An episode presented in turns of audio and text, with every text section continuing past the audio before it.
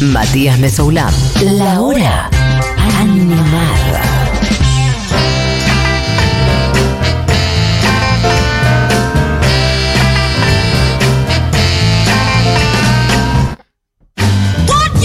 Me quedé caliente. Porque pusieron el tema y no pude opinar. Ni de Trueno ni de Campino. Ahora, Y ahora quiero decir que me encantó. Me gustó muchísimo. hermosa. Y me, y me gustó muchísimo porque me. ¿Sabes qué? Mentir es gravísimo. Todo lo que No, sea. No, pero- no, voy a decir la verdad.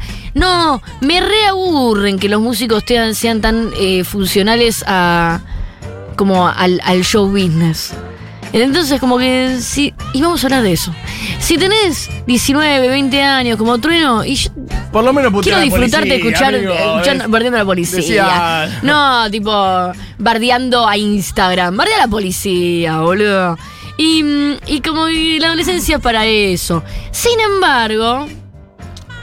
No, no es la nueva policía Instagram. Instagram no te tira un gas lacrimógeno en la cara por estar reclamando un aumento a los jubilados. La cosa es que, hablando un poco de. ¿Qué piensas decir? No, no, no, gente que dice cosas favor, en esa decime. línea también. Eh, gente diciendo hermosa la versión, eh, llorando. Eh, Trueno haciendo colaboración con peces raros, gorilas, dos minutos, me emociona. Los amo. Eh, martes y jueves, dos horas de programa. ¿Qué versión, por favor, de 2000? 2000, me gusta. Aguante Alcina. La gente de Alcina. Para, y alguien que desarrolla un poco más y conecta con el padre de, de Sí, que es un capo. Ahí va.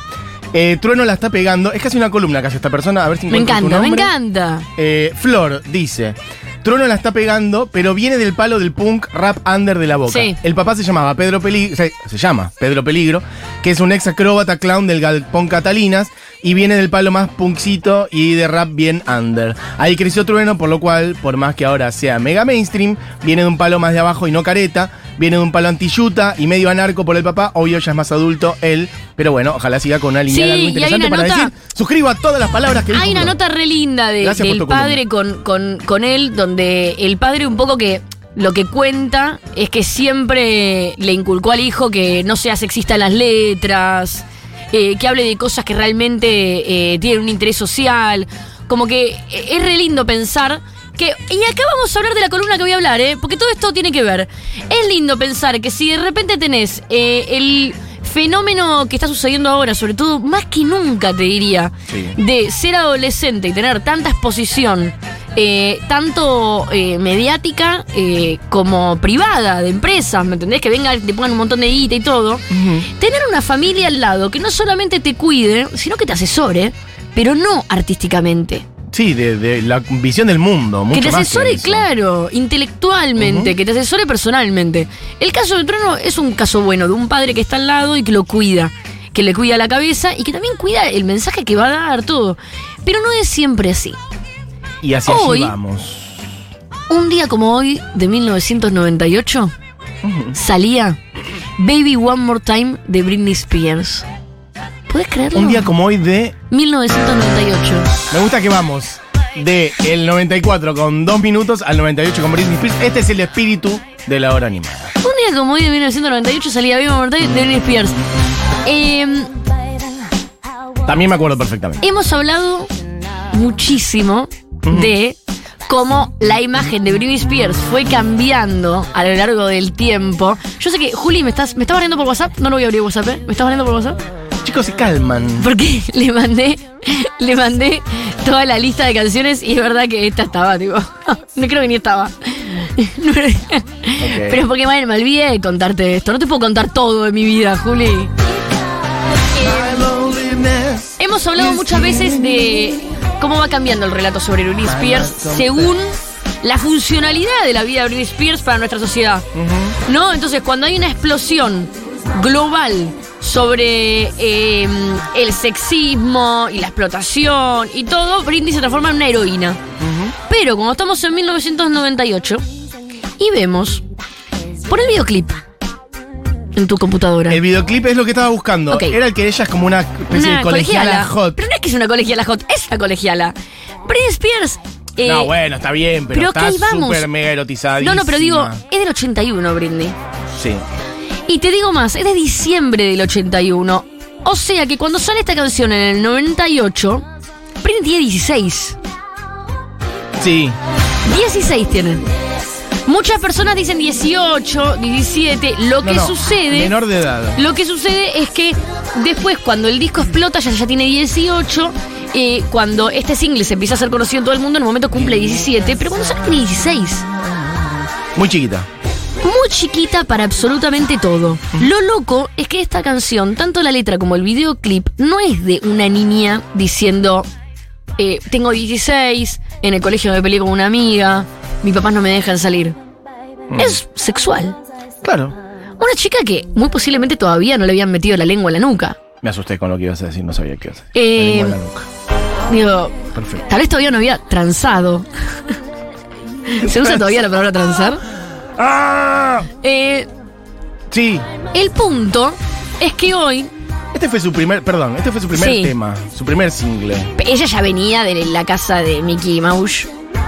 Eh, Ah, porque rompiéndola. Ahí va. de donde ahí podemos nombrar, hay como, eh, hay un fenómeno de los últimos 20 años de ahí, desde Justin Timberlake y Britney y Cristina Aguilera hasta Miley Cyrus, que han salido de las Ah, sí, sí, producciones claro. de, de Disney y de Hannah Montana y de y, y que después se volvieron eh, mega estrellas pop. Así que eso es un fenómeno aparte. Pero que lo podemos recontra vincular con un fenómeno, porque esto pará.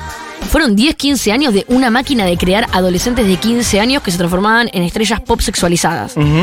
Y hoy tenemos una maquinaria gigante de adolescentes haciendo música urbana que de repente son los artistas que más venden en el mundo. De hecho, fuera de ponerle que sacás la música urbana o sacás la música pop, si te pones a ver, eh, inclusive en, en el hip hop de afuera, en la música electrónica, Avicii, qué sé yo, hay como 20, 30 músicos de los últimos 20 años que todos siendo menores de edad, Sí. eh, con sus primeros singles y como que, no sé, los que más millones de, los récords de más millones en Spotify, más millones de estos son todos menores de edad. Claro, eso habría que hacer un estudio, me parece interesante. Si está. ¿Cuánto está bajando la edad Está promedio de quienes son más venden cada año? No sé si me seguís.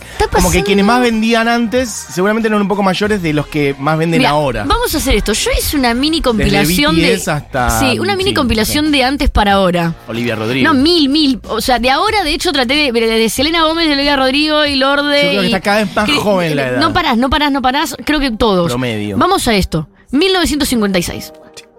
Vámonos a 1956. Ok, perfecto. Artista que tal vez vos no sabías que su primera canción Sí. llegó a las radios cuando tenía 14 años. No, no lo sabía. Porque la escuchamos todos los jueves acá.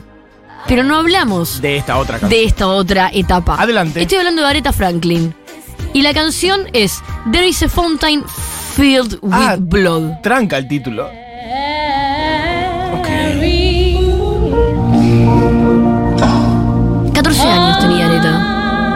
15, ponele. Ponele que tenía 14 cuando. Aretha se em- empezó a sumar a los 14 a esta gira de gospel por la cual empezó a viajar. Ponele que cuando salió esta canción tenía 15, tenía, viste que todos como que graba, sale en la radio, tal vez de un año.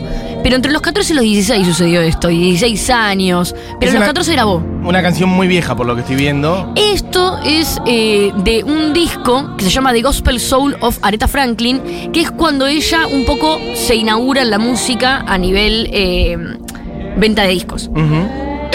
Ella ya venía cantando, porque el padre ya, hemos contado la historia mil veces, es un pastor recontra reconocido, la madre acababa de fallecer. Aretha ya tenía dos pibitos para esta época. ¿Cómo o sea, dijo? Ella era madre Me había de olvidado de eso. Sí. ¿A qué edad? 12, 14 años. A los, 12, 14 años. a los 12 años Sí, tuvo su primer hijo. y a los 13. 14. Su segundo disco. Bueno, perfecto.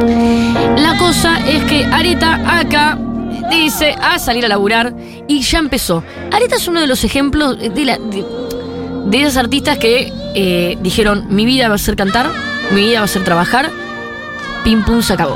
Ujú. No es ni la primera ni la última, pero digamos que en este caso, gracias a la música soul, al gospel y al lugar donde representaba, no era sexualizada. Pero sí era explotada laboralmente como ninguna eh, mujer en la historia de la música, Areta. ¿Y esta fue un éxito? ¿O Acá ya arrancó, arrancó su carrera. El apogeo de Areta en ventas y en éxito es de los 20 a los 30. Claro, Vos escuchás Respect sí, y Areta tenía 24, Sí, sí, Respect, jovencísima. era muy joven. Pero esto es extremadamente Después, joven. extremadamente joven. Ya hacía muchos años que tocaba. Claro. Ella después continúa toda su vida siendo Aretha Franklin, pero el apogeo, la cresta de la ola de Aretha es de los 20 a los 30 años y el comienzo a los 14 años.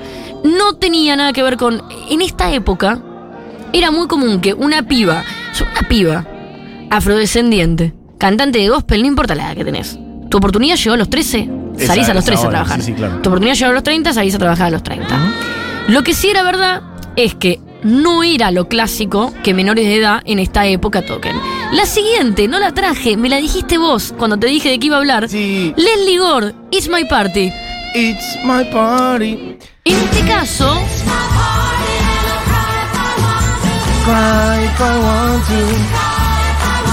en este caso Leslie tenía 17 años. Ya hemos hablado de este caso.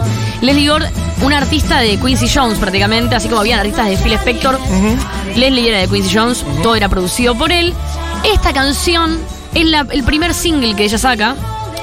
Eh, era menor de edad. Estamos hablando del año 1963, unos años después de, de lo de. Bien. Ella, esta canción eh, es uno de los recontra hits eh, que la hacen conocida, saca un par más, saca de hecho el eh, himno feminista que también hemos traído acá un montón de veces, que no, no los canta ella, eh, no, no los escribe ella, los escriben otros artistas, pero termina siendo ella como la, la que la cara de todo esto. Decís, you don't Pero, own me. sí, Bien. pero después no es que se retira, sino que sale del closet como lesbiana y su carrera queda bastante, mucho más, como que el apogeo de su carrera es este. Sí, medio. Cuando es menor de edad. ¿no? Como. No sé, sa- no, eh, yo que quiero pensar que en el caso de Nelly Gore, en el caso, sí, pero estuvo involucrada en la 60. música de Fame, estuvo, como que después Ah, tuvo bueno. sus momentos, pero quiero pensar que en el caso de Nelly Gore es una de las artistas menores de edad que se corre, no que la corren. Bien. Que dice, che, esto es mucho para Ella mí. dijo, soy perfecto. chiquita, soy torta, esto es mucho para mí. Soy una torta chiquita. Sí. Perfecto. En el caso de Leslie Gore, la quiero ver como un buen ejemplo de un artista que la explotaron cuando era adolescente y después se corrió. ¿Sabes quién más? Ujú. Acá te va a sacar de culo. A ver. Poneme la siguiente canción. Titit que en un. No sé cómo, no sé francés, boludo. No, no sé francés, no puedo. Escuchala y ahora te voy a decir. No vas a sacar quién es. Es una de las artistas más grandes del mundo. ¡Ulala! Una de las artistas más grandes del mundo. Es una artista que si sale un disco de divas, divas 1, divas 2, divas 3, divas 4, ella siempre va a estar ahí. No, Esta canción es del 81. Sí. Escuchá, ¿eh? Esta canción es del 81. ¿Para del 81? Je ne sais pas. Bueno, esta canción es del 81. Sin embargo, sin embargo, el éxito más reconocido de ella seguramente lo hayas escuchado veintipico de años después.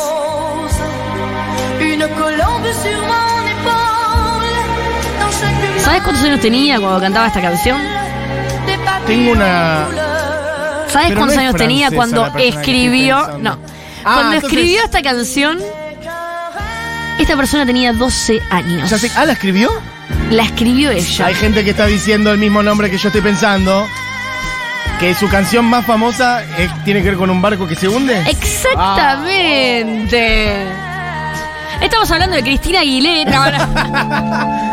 Estamos hablando de Celine Dion. DiCaprio. Estamos hablando de Celine Dion. Sí, pero la Celine Dion. escribió. Qué fuerte. Celine Dion era una de 800 hijos, 14 hijos de una familia católica de Canadá muy pobre. Ah, tranca, 14 hijos. Y pero cuando tenía 12 años, escribió esta canción. El colegio para dedicarse a la música. Mira. Y para cuando... Sos un tarado, sos un tarado. Yo no puedo trabajar con vos así, ¿eh? Te lo digo, te lo digo en la cara. Em, estaba peleándome con Diego Vallejo para la gente que está escuchando y no está viendo el Twitch. Em, 12 años tenía y para como tenía 15 Celine Dion ya era Estrella multiplatino en Tokio, mega estrella en Francia. Celine Dion la pegó no solamente cuando era chiquita, la pegó durante toda su vida desde que tiene cero. ¿Y sabes qué dijo? ¿Qué? Perdí a mi familia, perdí mi hogar, pero no me arrepiento de haber perdido mi adolescencia. Tuve un sueño y quería ser cantante. Bueno. En el caso de Celine Dion, de nuevo nos encontramos con un artista que sí, no tuvo otra vida más que cantar, cantar, cantar, pero lo vivió siempre, lejos de haber sido sexualizada, sí explotada laboralmente, como un deseo personal. la bancamos. La tiene clara. La tiene clara. Tenía claro lo que quería. Y por otro lado, también ah, viene de una familia recontra rehumilde de 800 hermanos, así que fue una gran salida laboral. Entonces, hasta ahora es un top de salidas laborales. Quiero que veas cómo fue, pero pará, ¿por qué te aclaro esto? 1956, 1963, 1981. Sí. Estamos hablando de tres décadas distintas, muchos años en el medio, pero hasta acá eran artistas como fenómenos. ¿Puedo hacer una llamada de Sí. atención nada más? Yo no sé cuáles son o cuántas son, Tranqui. pero se me hace que tenés como 10 canciones. No, no, tranqui. Quedan 5 minutos. Vamos a ir a O sea, 1989, y porque todavía- todo esto no pasa nada, todo esto No son sé. excepciones. 1989, Debbie Gibson. Lost in Your Eyes, la conoces la canción. A ver. Otra vez. Sí, Why Do Bears Not in Ahí esto lo vas a acordar. Perdón. Puesto número uno. Es la persona más joven, eh, mujer. Porque quiero aclarar ahora ante todos que el hombre más joven en hacer todo esto es Steve Wonder, que Sí, cuando tenía 12 años ya era Steve Wonder. La mujer más joven en escribir, grabar y producir su propia canción. Ok. Esta canción.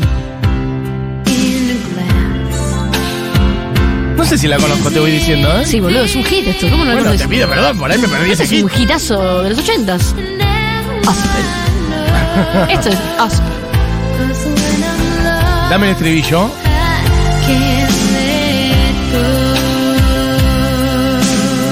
A ver, igual para mí tenés que, tenés que ya descubrirla acá. ¿No la conocen? Bueno, pará, los oyentes la conocen. Para mí es un hit. ¿Usted conoce esta canción? Diga que sí. Bueno, listo, ya está. Levante la mano en el Ya WhatsApp. está, vamos con la siguiente. En este caso, ya estamos hablando de una década siguiente, casi llegando a los 90, otra artista adolescente que la recontra repega. Tuvo una carrera, todavía tiene una carrera genial, porque era un fenómeno sucediendo. ¿Está bien? Como hemos hablado de Kate Bush, por ejemplo. Sí. Eran, son fenómenos sucediendo. Me gusta el concepto de fenómeno sucediendo. Sí, es como, bueno, es un fenómeno. ¿Sabes cuál- cuál es la diferencia? Ahora me estoy acercando a la diferencia. Bien. Too Hot, Alanis Morissette. Acá está la diferencia. 1991. Antes, antes. Cami Coronel dice, está buenísimo el tema.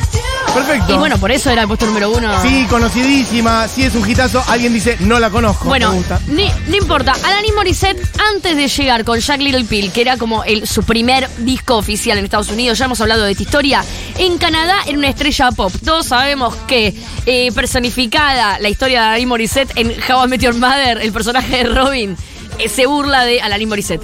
Una estrella pop en Canadá con 15 años, Sí. 15 y 16 años. Sacan esta canción, esta canción completamente sexualizada, tanto ella como la letra. Eh, quiero decir que vi hace poco, mucho después de que vos hablaras de eso, el documental de HBO. Porque el documental se hizo mucho después de que yo haya hecho la columna. Sí, me sonaba que habías hecho referencia incluso. Nah, estoy Ok. jodiendo. Ah, eh, está muy bueno, pero después no terminé de meterme, no sé si vos lo podés reponer ahora, si no lo hablamos otro día. Sí. ¿Por qué ella está enojada con el documental? Porque a mí me parece que el documental muestra en primera persona Porque bastante ella no de toda tenía la ganas, mierda. porque ella no tenía ganas de Ah, eh, como que- revolver con todo el mundo que había sido violada. Ah, como que la agarraron. Bueno, pero ella lo cuenta. Sí, pero bueno, no Antes. sabía que iba a ser eh, tocado de esa forma. Ok, claro, es verdad. Ahora que lo decís, recuerdo como que ella decía: Bueno. Me agarraron vulnerable en Exacto, mi puerperio exacto, y conté todo exacto. y por ahí no era lo que tenía Exacto. ganas. de Seguramente después pidió que no lo toquen y lo tocaron. Bueno. El punto es que eh, Alanis se va a vivir a Estados Unidos para escapar a- a- exactamente de esto. Y acá es donde yo me quiero meter. Che, ¿sabés que esto va para una parte 2? Porque me estoy quedando corta y si la seguimos el martes. Pero pará, Sí. el martes seguimos con la parte 2 porque estamos arrancando los 90. Pero este es el comienzo de. No son artistas con un talento eh, que se las agarra y se las explota laboralmente, como todas las que te mostré antes. Sí. ¿Sabés qué son? Empiezan a ser personajes que la industria empieza a moldear para generar un nuevo consumo adolescente que es chicas que se quieren coger estrellas pop eh, adolescentes y chicas que quieren ser como las estrellas pop adolescentes. Entonces, a partir de ahora, Alanis Morissette, talento indiscutido. Sí, sí. Y todas las citas que traje tienen una- un talento indiscutido. Pero lo que empieza a suceder es que ya no es tanto, uy, mira la canción que escribe. Es, mira el cuerpo que tiene, la ropa que le podemos poner, el peinado que le podemos hacer, la letra que le podemos escribir y el videoclip que le podemos producir. Y eso está buenísimo justamente en el documental, cómo aparece, cómo ella justamente va hacia lo opuesto. Dice, me voy a cagar en todo esto, voy a componer Total. mis canciones. Se tuvo que ir a otro país me para voy a vestir eso. con remeras gigantes. Exacto. Bueno, exacto. Alanis eh, lo pudo combatir, después vamos a ir con quién no, quién sí. Pero el punto es que para mí esto está bueno hacer una parte 2, o sea, la voy a continuar el martes porque sí podemos linkearlo con la escena actual, tanto de Argentina como del mundo, Sí. de eh, artistas que dicen, che, yo tengo 17 años y escribí esta canción, y personas que son cooptadas por un sello discográfico o por un manager y dicen, che, esta mira el lomo que tiene, tiene 17, le ponemos esta canción, Eh. le ponemos este beat, le ponemos este video, le arruinamos la vida y, generamos un montón de dinero. Eso, de, paso. Y Porque no, le arruinamos la vida está en la ecuación siempre. Total, sí. Y además ni siquiera es que esas personas a veces se llenan de hit la, la artista. O sea, ni siquiera es me arruiné la vida pero me hice millonaria. A veces ni siquiera. Y te voy a decir algo, A veces ni siquiera. Y te voy a decir algo. Sí. Yo sé que lo que voy a decir en un contexto donde no tenés nada de plata suena una pelotudez. Pero obviemos ese contexto. Está muy sobrevalorada la plata. Entonces, en este. No, pero lo digo en serio. En, entonces, en este caso, todos estos artistas, a ninguno la plata le es un factor eh, tentador o que les soluciona ningún tipo de problema. Plata. Digo, plata, eh, eh, podemos hablar de plata de tener una casa, de tener comida, de tener. Sí, sí, una cosa es no tener para comer y una- otra cosa es abrigo. la pero el nivel de plata del que estamos hablando en estos artistas es no otro. está ni siquiera No, no, en el factor de decisiones de ellos mismos. Total. Bueno, eh, otro día hacemos segunda parte porque nos estamos quedando ya sin tiempo. Así que vamos a redondear acá. Entonces hicimos. Hiciste Aretha Franklin, Celine Dion, Debbie Gibson y Alanis Morissette. Otro día siguen 1, 2, 3, 4, 5, como 8 nombres. Bueno, así arrancamos con Britney Spears. Pero. La semana que viene es para más charla Perfecto. y eh, de paso le hacemos un cierre con la escena actual. Bueno, amigues, vamos redondeando este programa. Gente que dice, ¿quién dijo que no conoce a Alanis Morissette? Nadie, nadie dijo eso. Nadie. Alanis Morissette. no. Eh, la gente está enojada porque no conocía esa canción o porque se me pasó. Bueno, les pido perdón, chicos, es- una canción que no pero ¿qué pasa? Obvio que se conoce esa canción, es medio conocida, perfecto, bárbara. La conozco, pero no sé quién es, si era un hitazo. Bueno, perfecto, chicos, beso grande. Dicho eso, sí, No, que yo quería proponer cerrar con la eh, canción de Debbie Gibson, eh, que es la que entramos en Bueno, polémica. bárbaro. Que es un temón de los ochentas y que además al día de hoy todavía ni Billie Eilish le salió, le sacó el récord. ¿eh? Sigue siendo la canción de una mujer que compuso, produjo, grabó más chica en el mundo. bien, perfecto. Puesto número uno. Antes de eso, decir que el par de entradas para el señor Ariel Prat lo ganó el señor Juan Rodrigo Jiménez. DNI terminado en 654, siempre quise decir eso. Así que Juan Rodrigo va a ver a Ariel Prat. Dicho eso, se quedan con Julita Mengolini y todo el equipo de Seguro La Habana. Este equipo está integrado por Diego Vallejos, Julián Matalazo, Cami Coronel. Mi nombre es Matías Mesoulam y ella es Barbie Recanati. Thank you very much, thank you, thank you, thank you very much. Perfecto. Y cerramos entonces, efectivamente, con Debbie Gibson haciendo Lost in Your Eyes. Perdido, perdida, perdida en tus ojos. Hasta mañana, chicas.